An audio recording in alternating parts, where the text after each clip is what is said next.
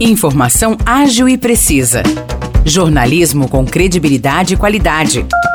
92 News. 92 News. O podcast do Jornal da 92. Olá. Eu sou Maurice Projan e a partir de agora você fica bem informado sobre as principais notícias do dia em nossa cidade e região. No episódio 441 do podcast 92 News, você confere. Um motorista morreu após um acidente entre três veículos na rodovia Engenheiro Marcelo de Oliveira Borges, que liga Santo Antônio do Jardim e Espírito Santo do Pinhal na madrugada de ontem. Outras duas pessoas ficaram feridas. Segundo a polícia rodoviária, o motorista que morreu dirigia um Honda Civic na altura do quilômetro 207 quando tentou ultrapassar um Fusca. Ao retornar para a faixa, o Civic bateu lateralmente no Fusca e, em seguida, frontalmente em um Captiva. O motorista do Honda Civic morreu no local. Já o motorista do Captiva ficou gravemente ferido e a passageira sofreu ferimentos leves. O condutor do Fusca não se feriu, segundo a polícia rodoviária.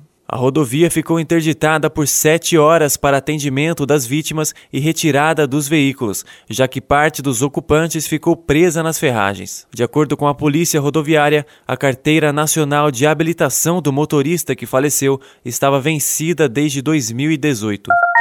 Na sessão ordinária de ontem da Câmara Municipal de São João da Boa Vista, os vereadores instauraram de forma oficial a CPI que investigará a situação do Distrito Industrial 5. Também foram definidos os membros da comissão. Rodrigo Barbosa será o presidente por ter encabeçado o pedido de abertura da CPI. Também integram a comissão os vereadores Eldres Muniz, da Rede Sustentabilidade, Pastor Carlos, do PSDB, Claudinei Damalho, do PSD e Carlos Gomes, do PL. Vale destacar que, como líder do PL na Câmara Municipal, Gomes indicou a vereadora Jocely Mariose para a vaga, mas ela não aceitou a indicação. Agora falta ainda decidir quem será o relator, além das datas das reuniões para ouvir depoimentos e estudar documentos. Conforme noticiamos na última terça-feira, os vereadores Eldres Muniz, Macena, Aline Lucheta, Claudinei Damalho, Rui Nova Onda, Jocely Mariose, Carlos Gomes, Luiz Paraqui, Rodrigo Barbosa, além do presidente Bira, apresentaram um requerimento pedindo a abertura de uma CPI para investigar a situação do Distrito Industrial 5. De acordo com eles, o espaço construído entre 2014 e 2016 está inutilizado por conta de erros na construção. O principal deles foi a instalação de postes de iluminação em cima das redes de água e esgoto. Ainda na visão dos edis, ocorreu uma má gestão do dinheiro público. Os vereadores Júnior Davan, Claudinho e Pastor Carlos votaram contra o pedido, argumentando que já há uma comissão montada na prefeitura para apurar os erros nas obras. Eles entendem também que faltam mais evidências para justificar a instauração de uma CPI. Como a maioria dos vereadores foi favorável, a CPI foi aberta. Essa é a sexta comissão parlamentar de inquérito instaurada na Câmara Municipal de São João da Boa Vista desde o ano passado. Depois de 22 dias sem mortes por Covid-19, São João da Boa Vista registrou ontem um óbito causado pela doença. Sobe para 357 o número de vítimas fatais em decorrência do coronavírus.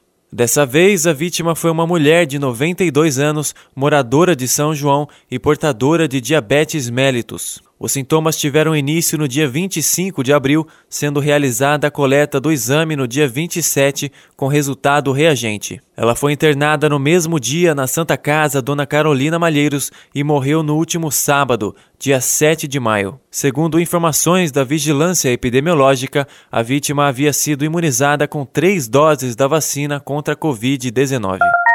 São João da Boa Vista liberou ontem a vacinação contra gripe e influenza para professores e pessoas com comorbidades e necessidades especiais. A imunização ocorre nas 13 unidades de saúde da cidade, das 8 horas da manhã até as 4 horas da tarde. Crianças de 6 meses a 5 anos de idade, idosos com mais de 60 anos, trabalhadores da saúde, além de gestantes e mulheres que deram à luz há no máximo 45 dias, continuam autorizados a receber o imunizante.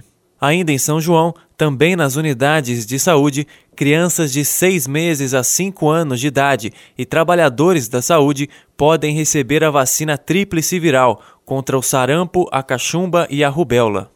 Já em Aguaí, professores, pessoas com comorbidades, portadores de deficiência, indígenas e quilombolas podem se imunizar contra a influenza. A vacinação é realizada nas unidades de saúde da cidade das 7 horas da manhã até as 4 horas da tarde. Os destaques de hoje ficam por aqui. Valeu e até o próximo episódio do nosso podcast. Para mais notícias de São João da Boa Vista e região, acesse 92fm São João.com.br ou siga 92fm São João nas redes sociais. 92